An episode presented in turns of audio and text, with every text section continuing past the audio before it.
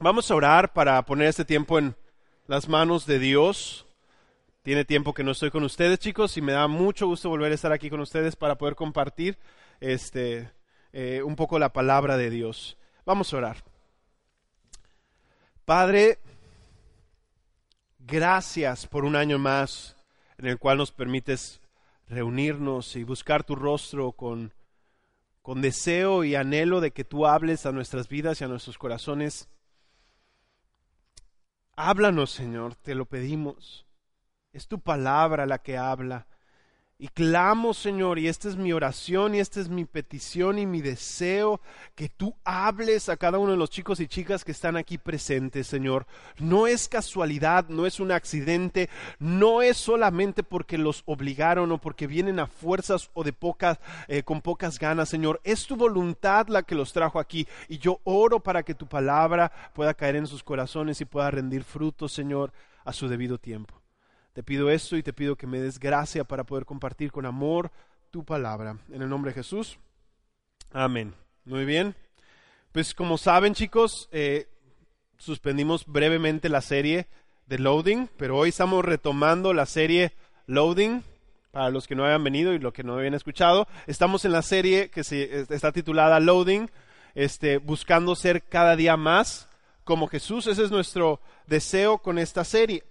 Y solo quiero recordarles que al nosotros desarrollar esta serie, chicos, es precisamente para enseñarles a todos ustedes y a todos los que estamos aquí, que si tú y yo somos llamados hijos de Dios, si tú te dices o consideras cristiano, o si tú estás escuchando acerca de aquellos que se dicen ser cristianos, nosotros queremos enseñarles que aquellos que se dicen ser hijos de Dios tienen que vivir cada día más como Jesús. Él diseñó esa manera de vivir hacia los hijos de Dios. Él nos diseñó para que cada día, una vez que venimos a la fe, empecemos a parecernos más a Él y menos a nosotros. Y en esta ocasión vamos a abordar el tema de nuestra disciplina personal. Súper popular el tema, ¿verdad? Ya nada más de decirles el título dicen, no, no. Eh, vamos a hablar de la disciplina personal en el proceso, en este proceso que estamos mencionando de ser más como Jesús. Y chicos, les estoy tratando de decir que este proceso de ser más como Jesús es lo que de otra manera llamaríamos la santificación, el ser cada día más santos, cada vez más como Dios, por eso decimos que queremos ser más como Él, porque Él es santo. Y eh, hoy vamos a estar hablando de la disciplina personal en ese proceso. Y es por eso que he titulado este mensaje como, el, mensaje de, hoy lo titulé como No es automático. ¿Sí? No es automático el caminar y el parecerme cada día más a Jesús. No es algo que inmediatamente como una varita mágica, una vez que vengo a Cristo, confío, pongo mi confianza en Él y digo que creo que Él nació, murió y resucitó para darme salvación. No solamente una vez haciendo eso mágicamente, yo soy una buena persona, soy amable, soy paciente, eh, cada vez les hablo mejor a mis papás, no les hago muecas, en la escuela siempre soy diligente, nunca hago trampa. No es como que esto sucede en un tronar de dedos al venir a la, fe. Por eso he titulado este mensaje que no es automático. Ser más como Jesús, chicos, requiere esfuerzo, requiere ser intencionales, requiere disciplina en nosotros para ser más como Él. Ahora, todo lo que vamos a hablar en esta noche, yo quiero que tú lo vayas entendiendo a través de que todo lo que voy a hablar está subyugado, está eh, bajo el paraguas de que sin la ayuda del Espíritu Santo, todo lo que le voy a decir es imposible. ¿Sí? O sea, tengan eso presente de todo lo que les voy a decir, que sin el Espíritu Santo, tú y yo no podemos vivir una vida que realmente le agrade a Él o que pueda cambiar. Si tú has intentado cambiar por tus fuerzas, ¿alguna vez lo has hecho? Principio de año, empieza la dieta, dura dos días y fail, ¿no? Eh, o, dices, no, pues ahora sí voy a ponerme intenso, voy a poner mi agenda y voy a hacer un diario y voy a hacer esto y fail, ¿sí? Si tú has intentado cambiar por tus fuerzas, sabes lo frustrante que es y es por eso que necesitamos ver este proceso de ser más como Jesús bajo la dependencia de que el Espíritu Santo es nuestro ayudador. ¿Sí? Y para empezar me gustaría que me acompañen a Primera de Timoteo, Primera de Timoteo, capítulo 4, versículo del 6 al 10. Primera de Timoteo 4, del 6 al 10. Si lo encuentran, acompáñenme leyendo en sus celulares o en sus Biblias y les recomiendo y les insto a que traten de conseguir una Biblia en físico para que no se les salgan las eh, notificaciones de que ya le dieron like a tu publicación. ¿Sí? Ok, vamos a leer. Dice, al señalar estas cosas a los hermanos, serás un buen ministro de Cristo Jesús, nutrido con las palabras de la fe y de la buena doctrina que has seguido. Pero nada tengas que ver con las fábulas profanas propias, eh, eh, profanas propias de viejas. Más bien disciplínate a ti mismo para la piedad, porque el ejercicio físico aprovecha poco, pero la piedad es provechosa para todo, pues tiene la promesa para la vida presente y también para la futura. Palabra fiel es esta y digna de ser aceptada por todos, porque por esto trabajamos y nos esforzamos, porque hemos puesto nuestra esperanza en el Dios vivo, que es el Salvador de todos los hombres, especialmente de los creyentes. ¿Sí? Y al leer este pasaje nos podemos dar cuenta que es el apóstol Pablo dirigiendo unas palabras a su hijo espiritual llamado Timoteo. Y en estas palabras que les está refiriendo, y específicamente aquí, él le dice precisamente que Timoteo debe disciplinarse a él mismo. ¿Para qué? Dice en, nuestro versículo, capítulo, eh, versículo 7, más bien disciplínate a, mismo, a ti mismo, y en mi Biblia dice, para la piedad. Y pues a veces esa palabra no la tenemos muy común, no la usamos, eh, no sé si tú has escuchado alguna vez la palabra que ese es un hombre piadoso. Pero la palabra piedad es simplemente santificación, para que tú puedas ser cada vez más santo. Y aquí le está diciendo, disciplínate para ser más piadoso, disciplínate Timoteo, para que cada día tú te parezcas más a Jesús, que es el punto de nuestra serie, que tú te puedas parecer cada día más a Cristo, más a Dios. Y eso es lo que necesitamos recordar y ver en estos versículos. Ahora, eh, para darles un poco de contexto, este, en este capítulo, Pablo le está diciendo a Timoteo unas advertencias generales. Si ustedes empiezan leyendo en el capítulo 4, por lo general muchas de sus Biblias tienen un título que habla eh, en contra de la apostasía o menciona algo de la apostasía.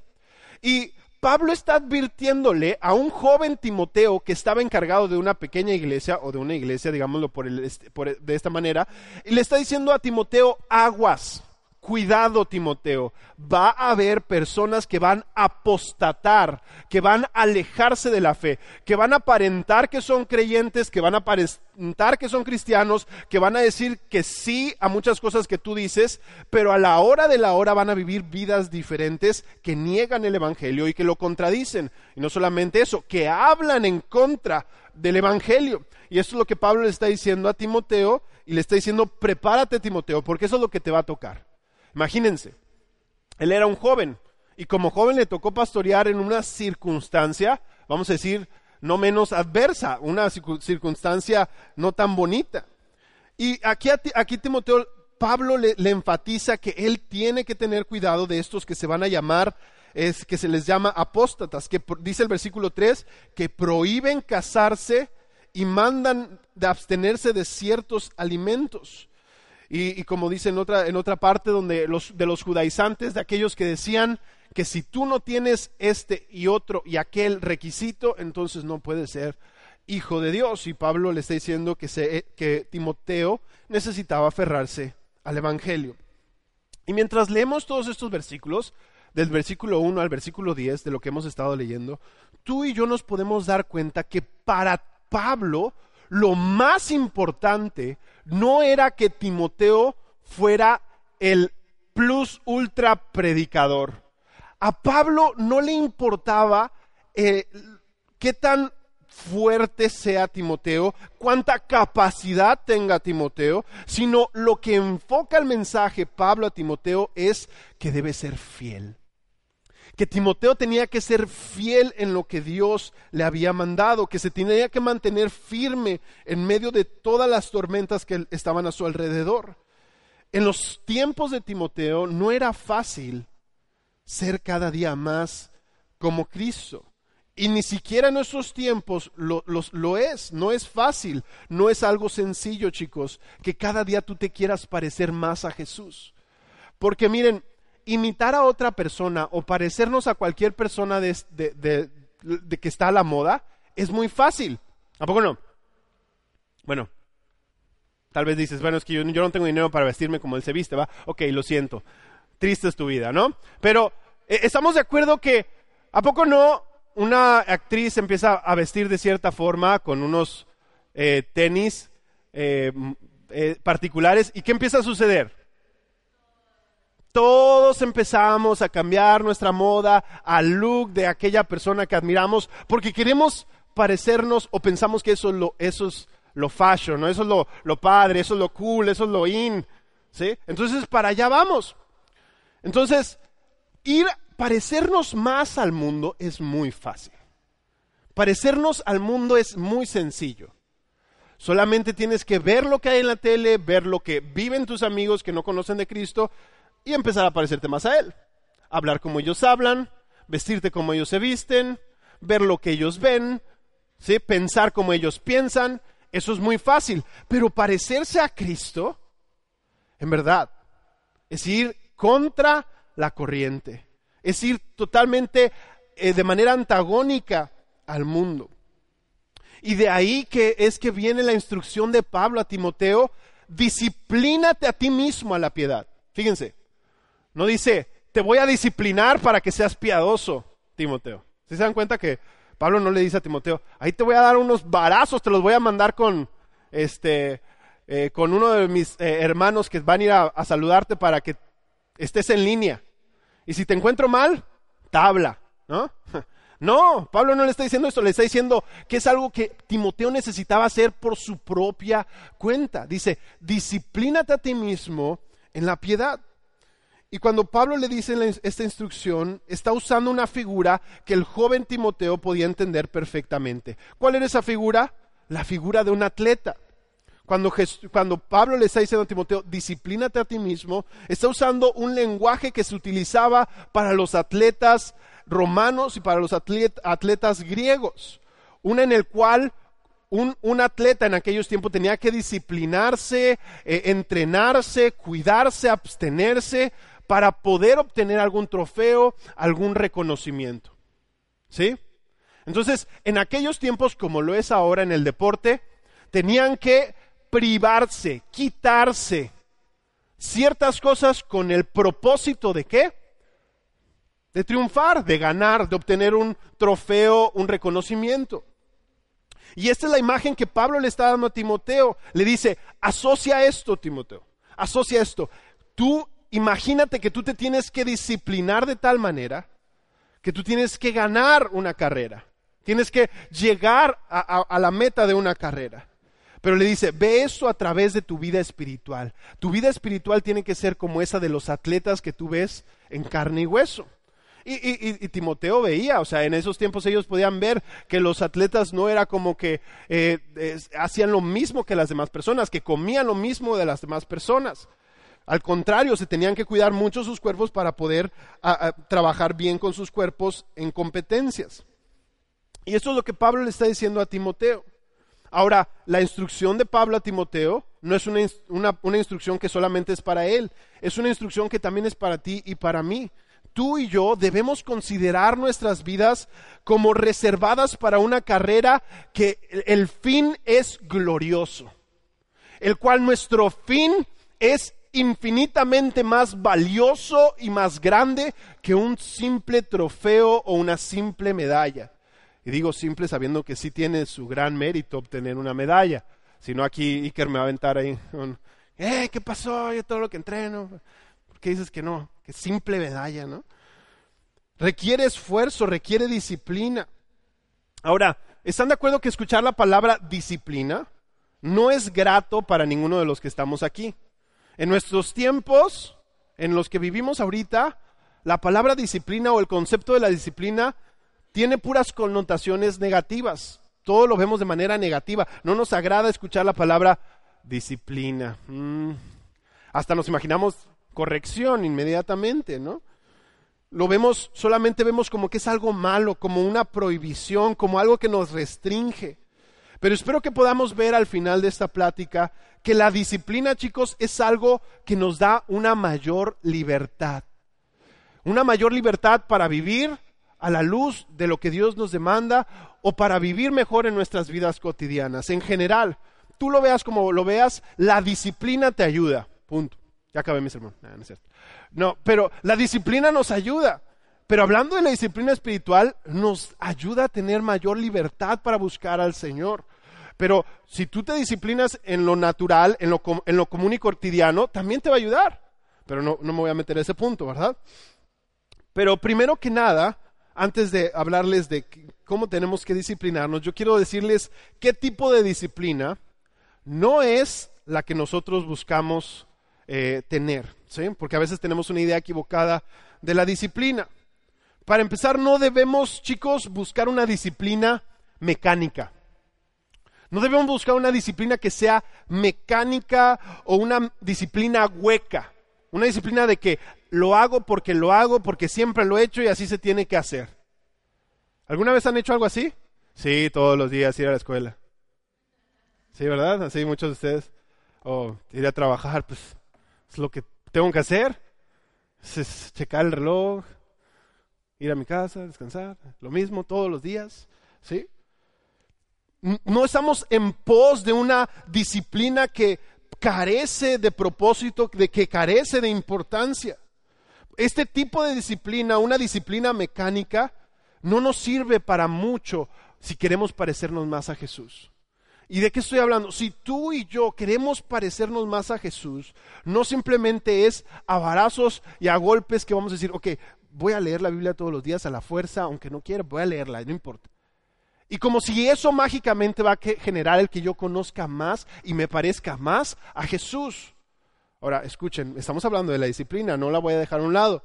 Pero no tenemos que, tenemos que entender que la disciplina no tiene que ser algo que carece, que le quitamos el sentido y la importancia.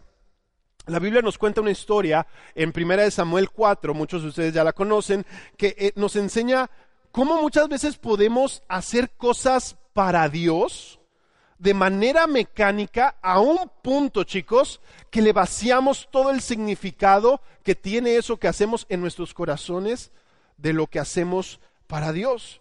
Y lo que terminamos haciendo muchas veces es solo lo que debíamos hacer y nada más. No, hay, no hay más importancia en lo que hacemos. ¿A qué me refiero? Que muchas veces, chicos, podemos convertir acciones buenas en una mera rutina en nuestras vidas. Lo que sucedió en esta historia es que cuando el pueblo de Israel peleaba, el pueblo de Israel estaba peleando contra los filisteos y lo que tendía, lo que sucedía muchas veces cuando Israel peleaba, es que Israel peleaba y antes de que ellos conquistaran la tierra y tuvieran un lugar donde asentarse, ellos peleaban y el arca de Dios siempre los acompañaba cerca.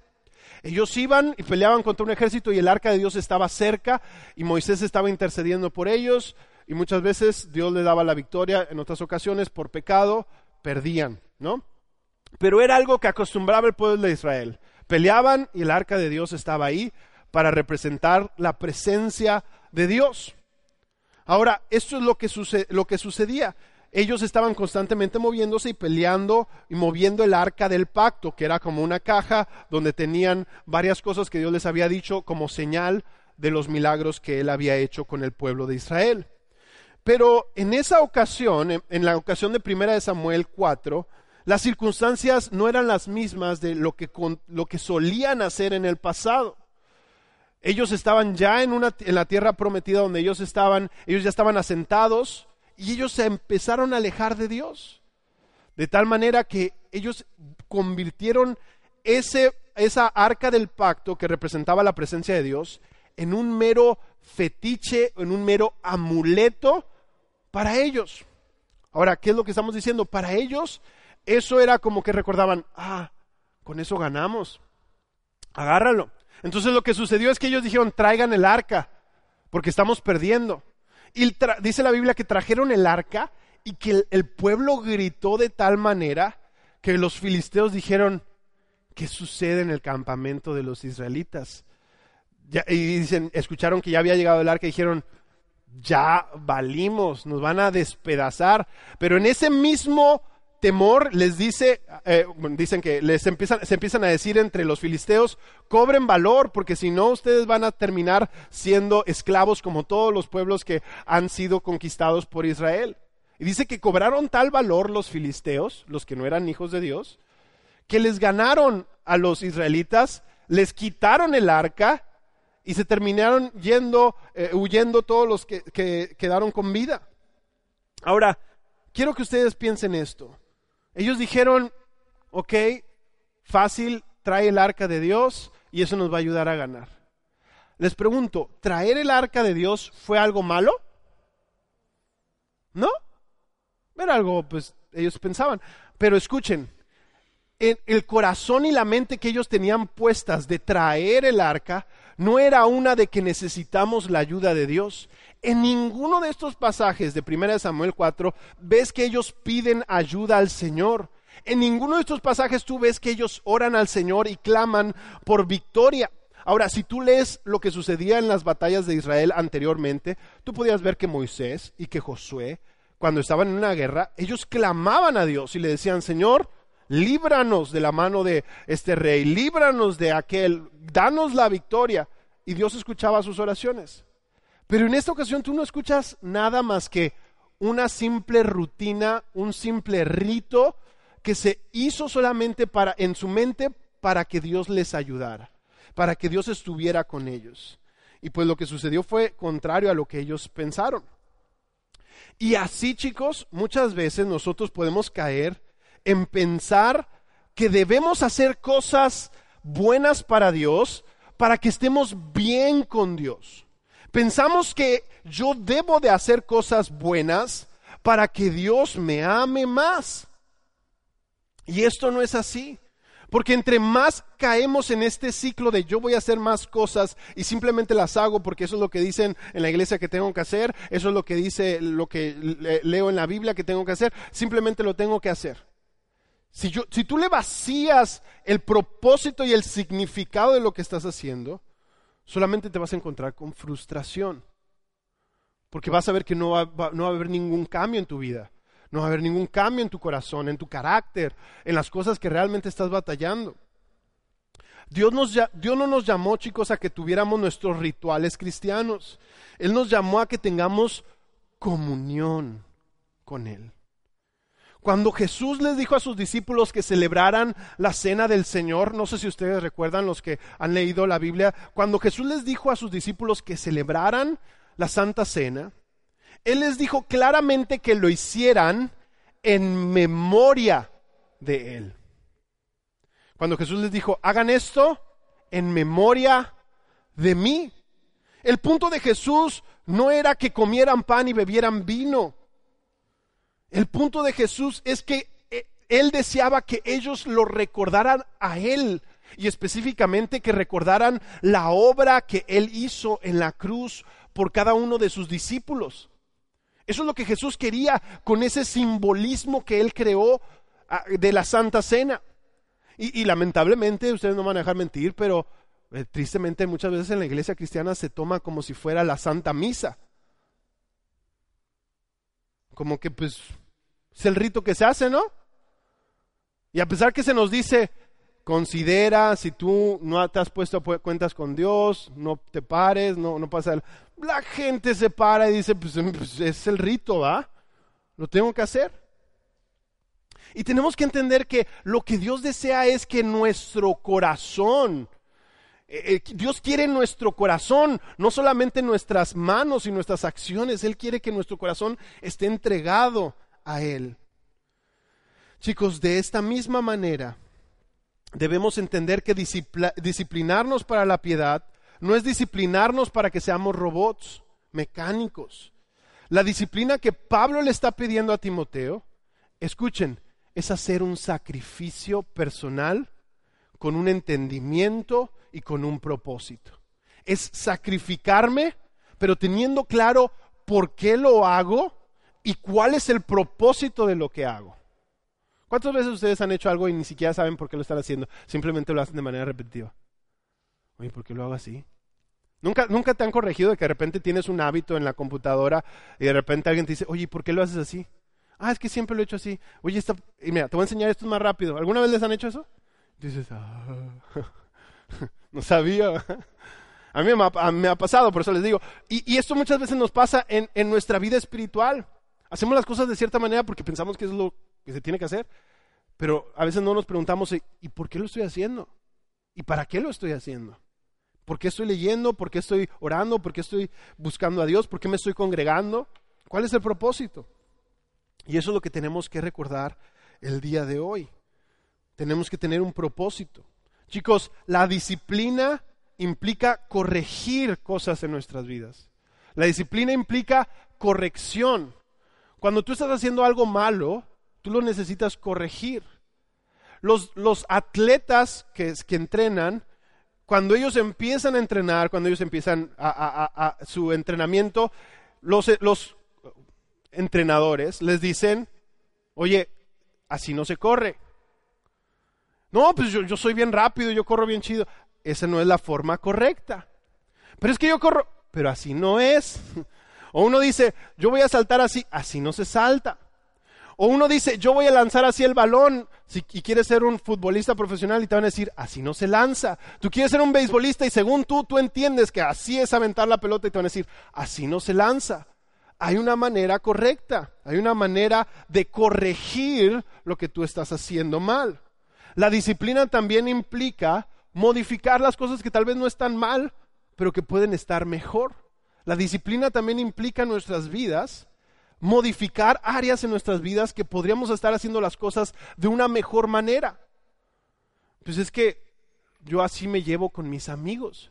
Ok, pero ¿y esa es la manera que le agrada a Dios?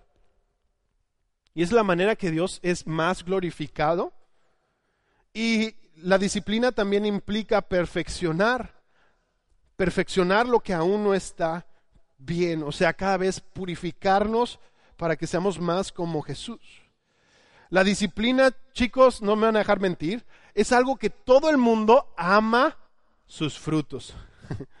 Todos aman los frutos de la disciplina, pero a la vez todo el mundo odia lo que implica la disciplina.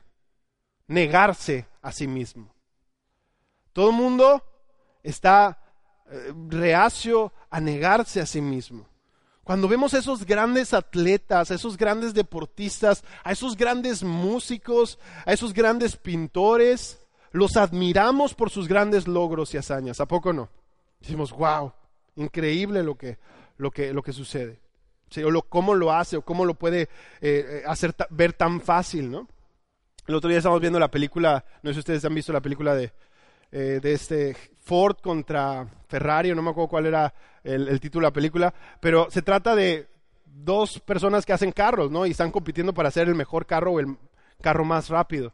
Y cuando ustedes ven la película, tú, terminas saliendo de ahí y dices, ala, es que cómo hicieron algo tan chido, o sea, cómo hicieron que ese carro fuera tan bueno, cómo ese mecánico era tan fregón para poder saber qué era lo que estaba mal en el carro con tan solo manejarlo unos cuantos minutos.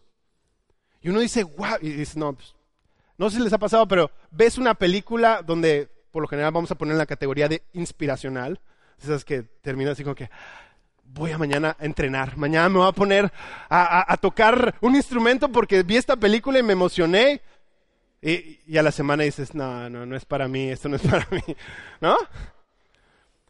Todos admiramos los frutos de la disciplina, pero a ninguno de nosotros nos gusta el día a día de la disciplina.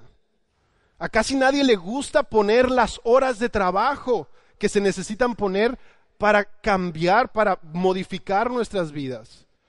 Eh, hay una historia que me gusta mucho, yo soy, me gusta mucho el, básquetbol, y uno de mis equipos favoritos es el Los Ángeles Lakers. Y hay una historia donde comentan de un basquetbolista que era de los Chicago Bulls, que eh, no, lo conocen, entonces no le voy a decir el nombre, pero da cuenta, él era un basquetbolista, era un votador y era muy conocido. Y él dice, mañana me toca jugar contra Kobe y Shaq. Era el dúo dinámico de ese tiempo, eran invencibles y eran los que ganaron como cuatro campeonatos seguidos. Y él dice, me tengo que preparar y voy a ir a las 5 de la mañana al gimnasio para hacer 400 eh, encestos que valgan. O sea, no, no, no 400 tiros nada más, 400 canastas. dice, voy a hacer eso a las 5 de la mañana. Y dice que para su sorpresa llega al estadio y a las 5 de la mañana vio que Kobe Bryant ya estaba sudado, tirando eh, eh, en, en la cancha. Y dice que él se puso a hacer sus tiros, hizo sus 400 tiros, terminó, se sentó y estaba tomando agua y y Kobe Bryant seguía eh, eh, tirando eh, los libres, ¿no? seguía entrenando. Y para esto, pues ya se van a, bañar para prepararse para el, para el, juego. Ese día, Kobe Bryant les anota 40 puntos. Imagínense, 40 puntos nada más, así como que para ellos. Y terminando el juego, él se acerca y le dice, ¿cómo es que haces esto? Dice, me dice, es que vi que tú ibas a llegar y yo me quedé el doble. O sea, yo quería demostrarte que si tú trabajabas, yo iba a trabajar el doble de lo que tú trabajas. Porque así de, intenso quiero ganarte, ¿no? Entonces, el, hombre era muy conocido, Kobe Bryant dicen que era muy conocido por su ética de trabajo, que le gustaba intensamente entrenar. Ahora, muchos ven los aparadores de que, pues, wow, ¿no? El superestrella, qué padre. Pero nadie ve muchas veces la parte donde se pasan todo el día entrenando. O muchas veces vemos a los futbolistas o a los músicos y escuchamos una pieza magistral y dices, bravo, pero se nos olvida que ellos toman horas, días, meses, años para perfeccionar su arte. Y muchas veces, chicos, les estoy diciendo esta ilustración para que entiendan lo siguiente. Con esa mentalidad muchas veces llegamos a, Cristo pensando como que es algo automático, que que mi carácter va a cambiar de manera automática cuando yo venga a Cristo, cuando requiere trabajo, intencionalidad y morir a uno todos los días. Y de poco a poco vamos a poder parecernos un poco más a Cristo, pero requerimos exponer las horas de trabajo. Muchas personas que admiramos hicieron muchos sacrificios, se negaron muchas cosas, se negaron tiempo personal y lo hicieron todo para obtener solamente un reconocimiento, una victoria o fama. Pero escucha, todo eso se va a desvanecer. Muchos de ustedes posiblemente nunca habían escuchado de Kobe Bryant y vaya que eh, eh, eh, él era muy, muy buen basquetbolista o muchos ni siquiera tal vez escuchaban de, de los logros de, de, algún equipo de hace un año. ¿Quién se acuerda de quién fue el campeón de la clausura de hace unos cuantos años? Se nos olvida rápidamente quiénes son los, cuáles son los logros de los deportistas o de los atletas. Pero chicos, nosotros, cuando nosotros nos negamos a nosotros mismos y hacemos sacrificios, para un bien mayor no es para una victoria temporal, sino es para una victoria eterna. Es para un reconocimiento eterno. Dice la Biblia que cuando lleguemos al cielo y hemos hecho buenas obras delante de Dios, Él nos dirá, buen y buen siervo fiel. En lo poco has sido fiel, en lo mucho te pondré. Entra al gozo de tu Señor. O sea, aunque nos esforcemos y demos todo para Cristo, eso sigue siendo poco porque realmente no se compara a lo que hizo Cristo por nosotros. En 1 Corintios 9, 24 al 27, Pablo les dice precisamente esto a los corintios y quisiera que ustedes me acompañen ahí en su Biblia. Primera de Corintios 9, 24 al 27 y dice, ¿no sabéis que los que corren en el estadio, todos en verdad corren, pero solo uno obtiene el premio? Corred de tal modo que ganéis. Y todo el que compite en los juegos se abstiene de todo. Ellos lo hacen para recibir una corona corruptible, pero nosotros una incorruptible. ¿Sí?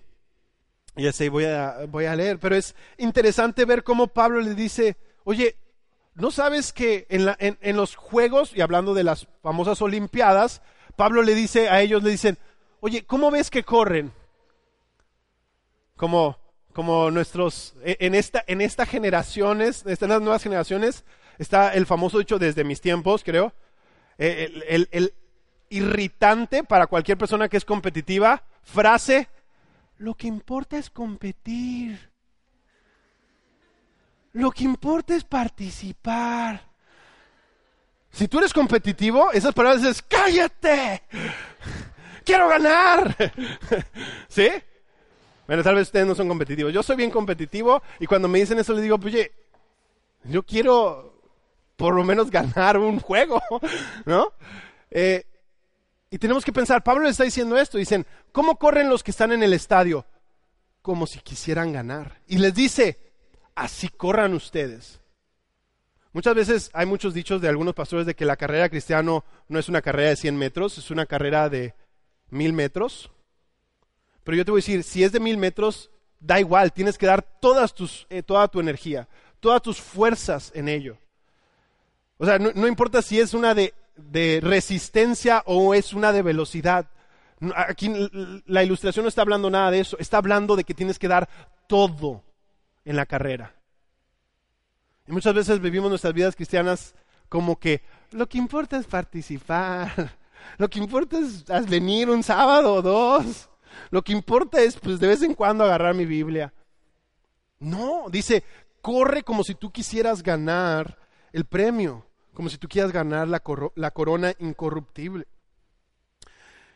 Es más, vean esto, es, a mí me impresiona cómo Pablo lo deja más claro que nada. En más adelante el versículo 26 dice, por tanto, yo de esta manera corro. Ahí les va, les, va a decir a los corintios cómo él corre, cómo Pablo corre la carrera de la fe.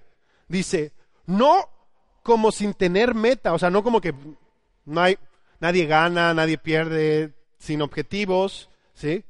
Dice, no, no, de, de esta manera peleo, no como dando golpes al aire. Y 27 dice, sino que golpeo mi cuerpo y lo hago mi esclavo, no sea que yo habiendo predicado a otros, yo mismo sea descalificado. Es increíble cómo Pablo deja claramente cómo él está corriendo la carrera de la fe. Él dice que él golpea su cuerpo, que él hace esclavo a su cuerpo. ¿Por qué? Porque Él quiere ganar la carrera de la fe, Él quiere llegar a la meta de la carrera de la fe. Y yo te pregunto a ti, ¿cómo estás corriendo el día de hoy la carrera de la fe? ¿Como si la quisieras ganar?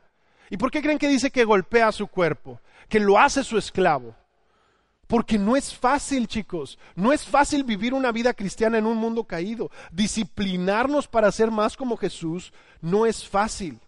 ¿Por qué? Porque disciplinarnos para ser más como Jesús es una lucha directa contra nuestra carne. ¿Y qué es nuestra carne? Nuestras pasiones naturales, tus deseos naturales. Tus deseos naturales va a decir, date vuelo, que te valga gorro. No busques, no hagas esto. Tú anda con esa persona, tú dile esto, no importa. Sigue tu corazón. Eso es lo que dicen nuestra naturaleza, nuestro, nuestra carne. Y Pablo dice, ¿sabes qué hago yo? Golpeo mi cuerpo, golpeo mi carne. Eso es lo que yo deseo, pero eso es lo que me conviene. Un atleta dice, bueno, pues, a ver, no me van a dejar mentir, les gustan los tacos, les gustan los dulces, a los atletas les gusta lo mismo que a ti, a mí nos gustan, son humanos. Pero pregunta, ¿se abstienen? ¿Por qué?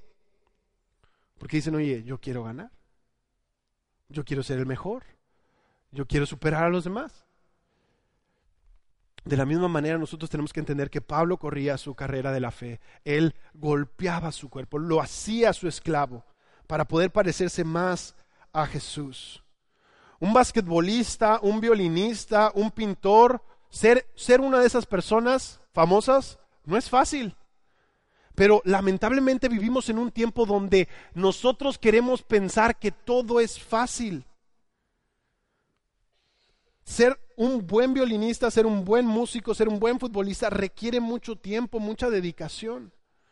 Ahora piensa lo siguiente, ¿cuánto más difícil creen que sea cada día parecernos más a Jesús?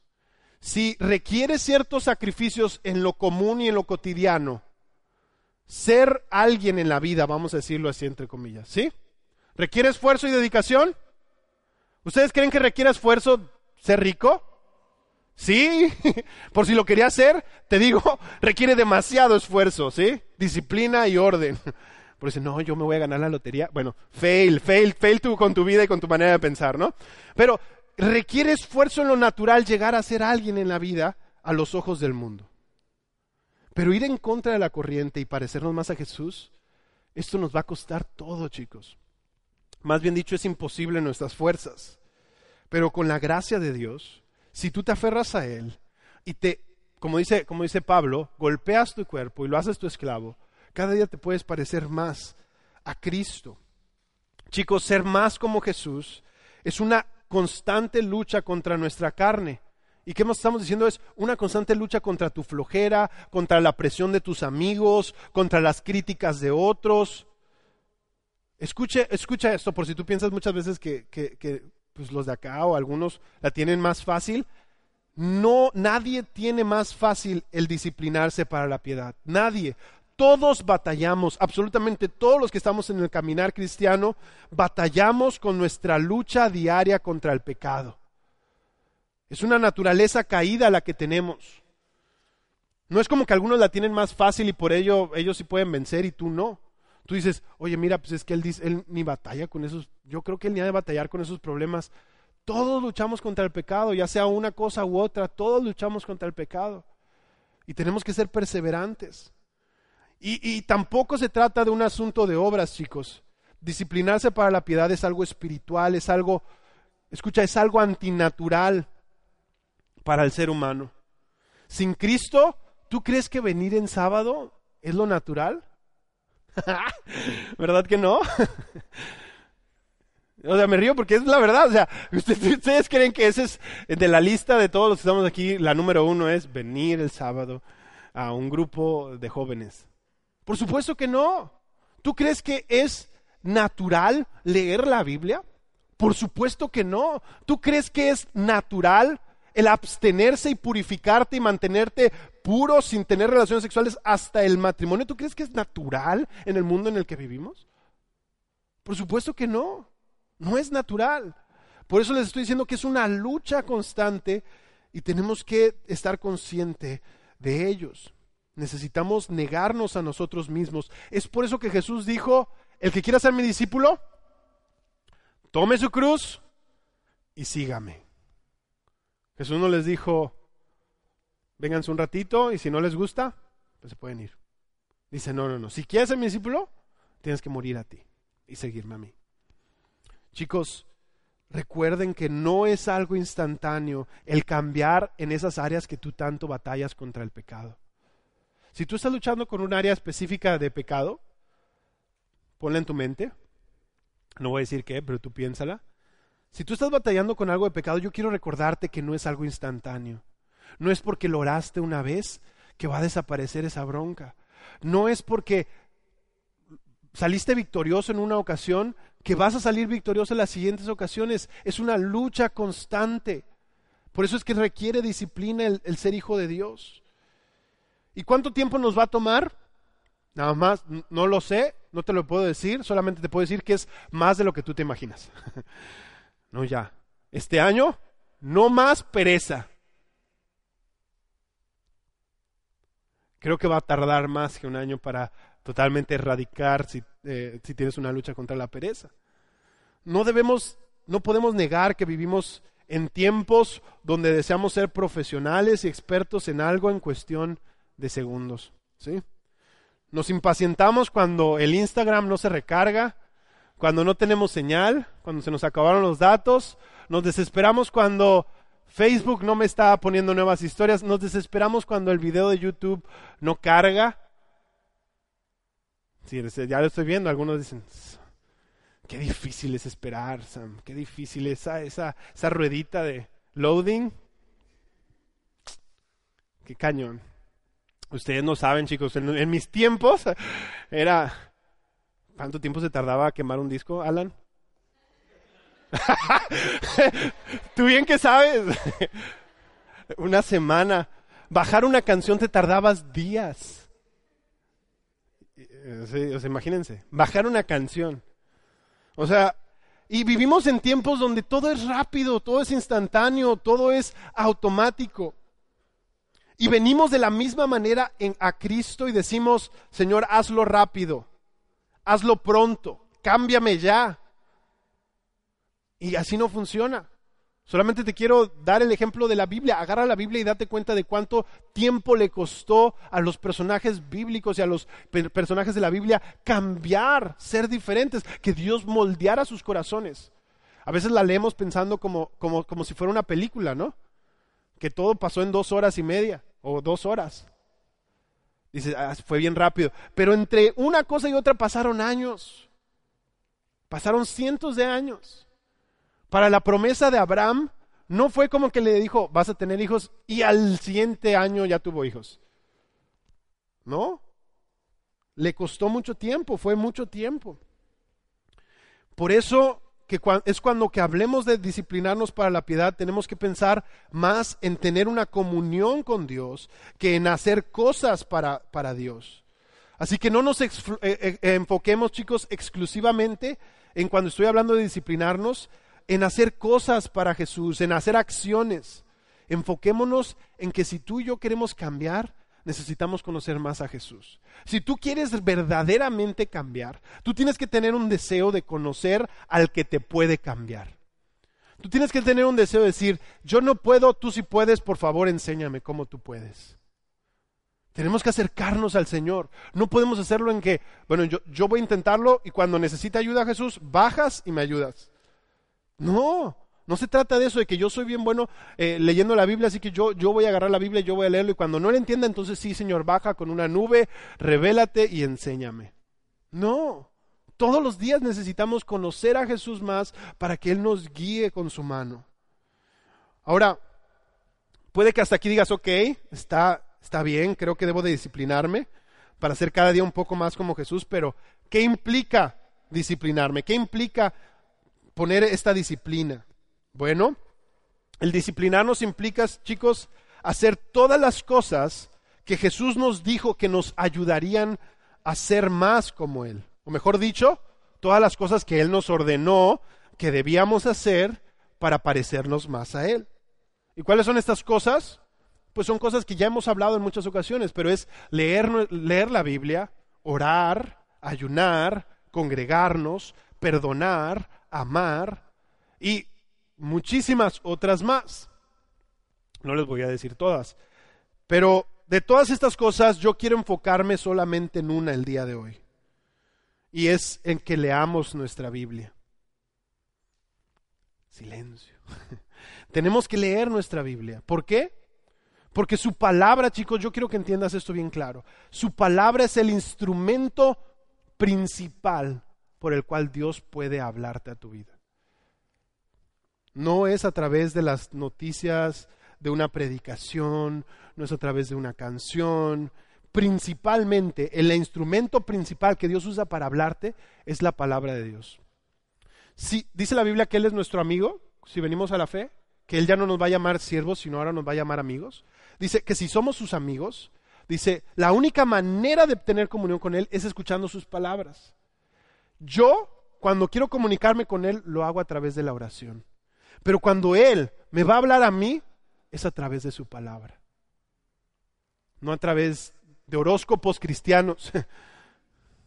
Fulanito me dijo que, que tenga fe, que Dios tiene un plan para mi vida.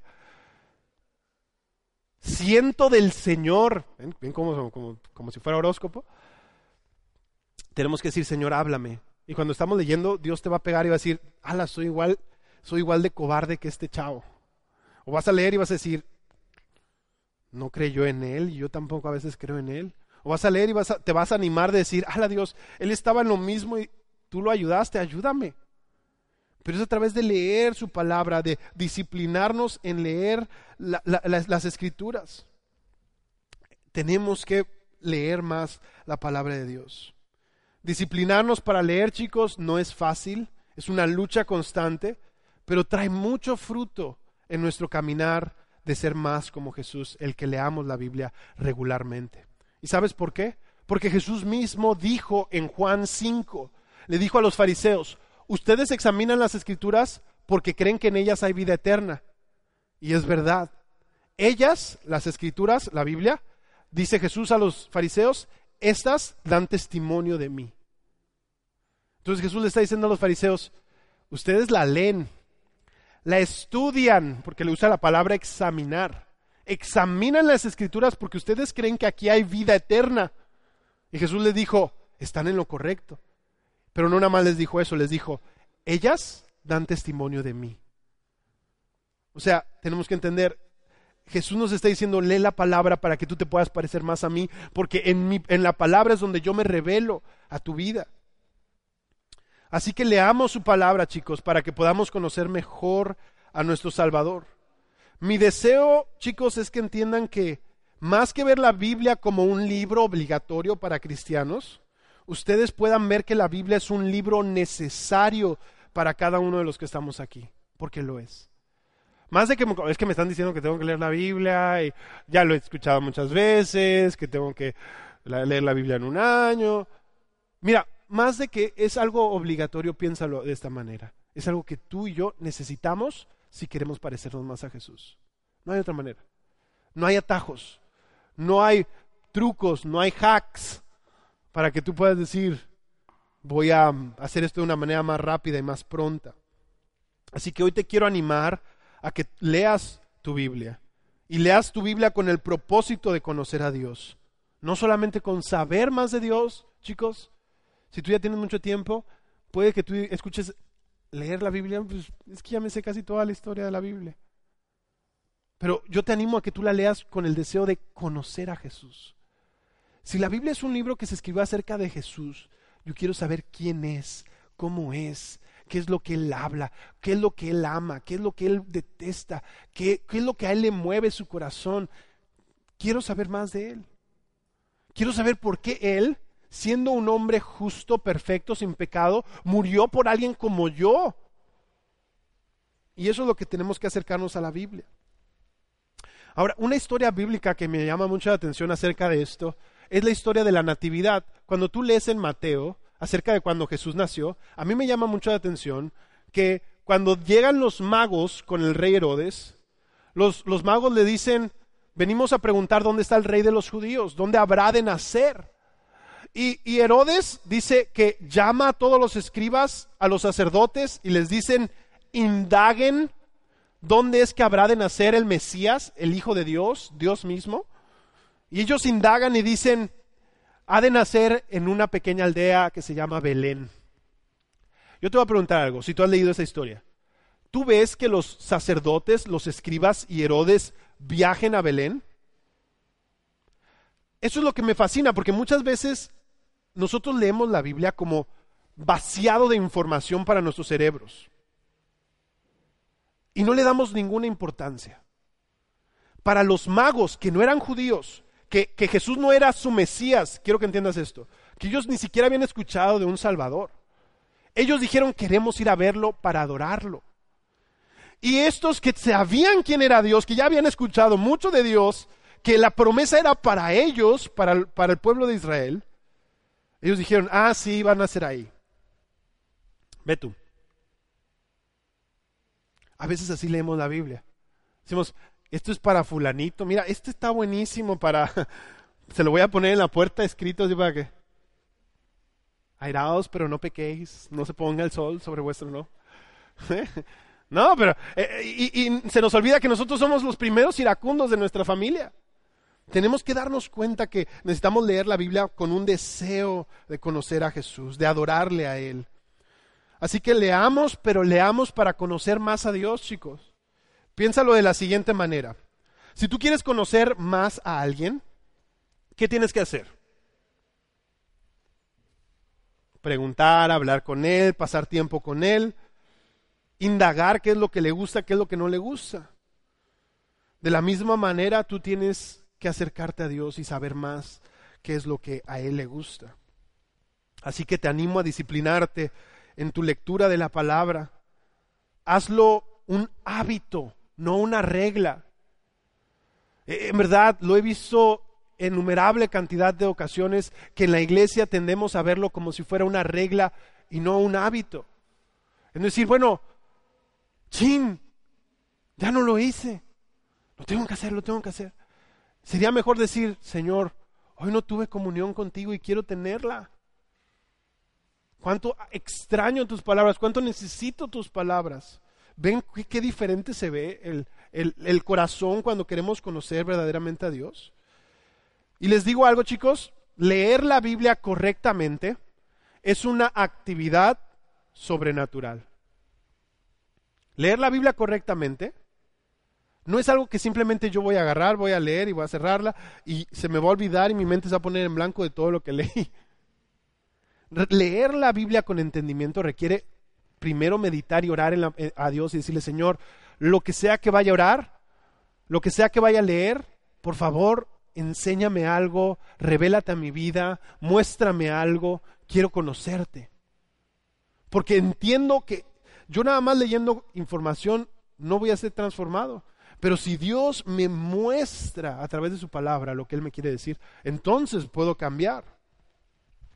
Así que te animo a que leas su palabra. Es preferible, chicos, que leas poco, pero pidiéndole a Dios conocer más y meditando lo que leíste en ese día. Y cuando te digo meditar en lo que lees, no me refiero a que hagas mantras mm, o que vacíes tu mente. Me refiero a que si tú lees un pasaje, se te va a quedar uno o dos, o te va a saltar un versículo, te va a saltar te va a llamar la atención y que ese versículo te empieces a preguntar, ¿por qué me llamó la atención? ¿Qué es lo que está hablando? ¿A quién le está hablando? ¿Qué es lo que me quiere enseñar Dios? ¿Yo me parezco a esto? ¿Hay algo que quiera ser más como esta cosa que acabo de leer? Tenemos que hacernos preguntas. Meditar es como si tú estuvieras tomándole sabor a una comida, no nada más pasándotela, ¿no? Tenemos que meditar en su palabra. Así que yo te animo a que lo hagas hoy y no lo dejes para mañana. No importa que sea ya el 11 de enero y que digas, no, es que si no es en uno, yo no empiezo. Si no es lunes, no lo hago. Si no es principio de mes, no lo hago. No, hazlo ya. Empieza hoy. ¿Sí? Y ahora, si tú consideras que lo que te estoy exhortando es demasiado, considera la promesa de disciplinarnos en la lectura de la palabra. Si alguna vez estás disciplinado para algo en tu vida, te pregunto, ¿qué te motivó? ¿Alguna vez estás disciplinado para algo? Espero que sí, ¿eh? Si no, tienes serios problemas. ¿Alguna vez han disciplinado para algo? ¿Qué les motivó? La recompensa, la promesa que había de disciplinarnos. Yo creo que casi todos escucharon la recompensa o la promesa de decir, si sales bien, estoy considerando darte X.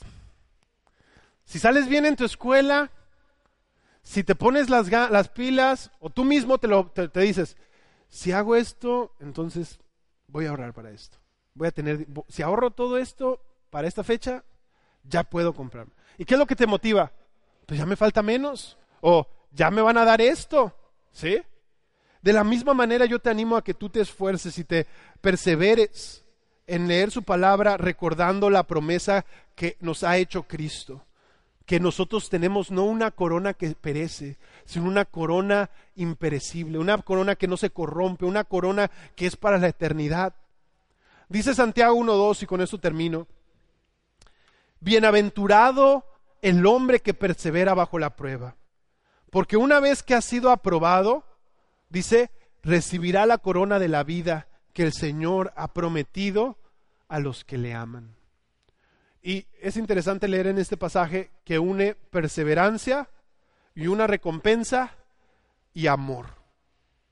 Porque no podemos nunca separar eso. Si tú estás perseverando, pero lo haces en tus fuerzas y para tu propio interés, se llama egoísmo y se llama religión. Pero si tú estás perseverando y lo haces por amor, eso es el Evangelio.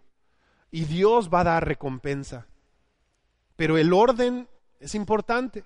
Que no lo hagas para ti, sino lo hagas para Él. Así que mi exhortación para esa noche, chicos, es disciplinémonos. Disciplinémonos por amor a conocer más de Cristo.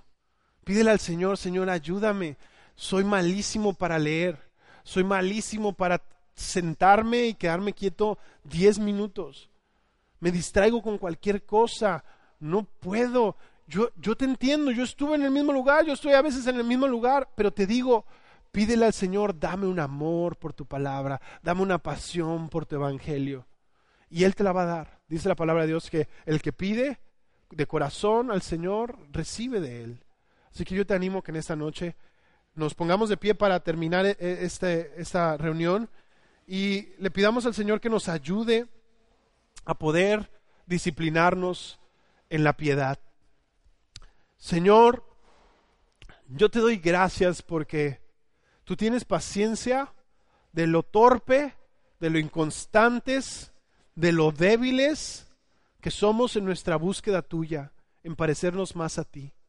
Señor, si yo hago cuentas de cómo era el año pasado, hay muchas cosas que sigo siendo igual o hasta peor. Y yo te pido, ayúdame a que este año, a que día a día, no sé cuándo, Señor, pero que día a día pueda parecerme más a ti. Que pueda hacer morir al pecado en mi vida y que pueda vivir en la libertad que tú me has dado, Señor. Yo te pido por cada uno de los chicos que están aquí, que tú les des las fuerzas para poder disciplinarse en buscarte a ti, Señor, en morir a su pecado, en dejar de huir de las tentaciones, Señor, del pecado. Ayúdale, Señor, a que específicamente puedan agarrar sus Biblias, Señor, entre semana y las puedan y la puedan leer para que te conozcan a ti, Señor.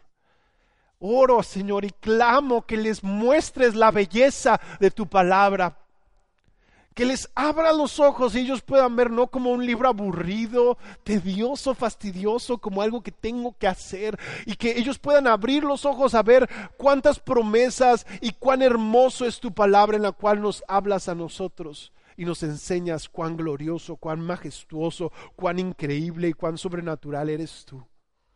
Yo te animo, yo te pido, Señor, que, que tú abras los ojos de cada joven aquí y que estos jóvenes, cada uno de los que estamos aquí, seamos una generación de jóvenes que amamos tu palabra, que anhelamos hacerla viva en nuestras vidas, que no sea teoría que se congela en nuestro cerebro, sino que sea algo que yo puedo caminar con ello.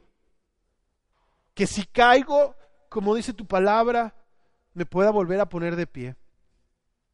Señor, yo clamo que no seamos cristianos que aparentan, que seamos cristianos genuinos, que, podamos mostrar nuestras heridas de que hemos caído, que estamos raspados, que estamos un poco desalineados, que no tenemos todas las cosas bajo control, pero que venimos a ti, Señor, para pedirte que nos cambies cada día más.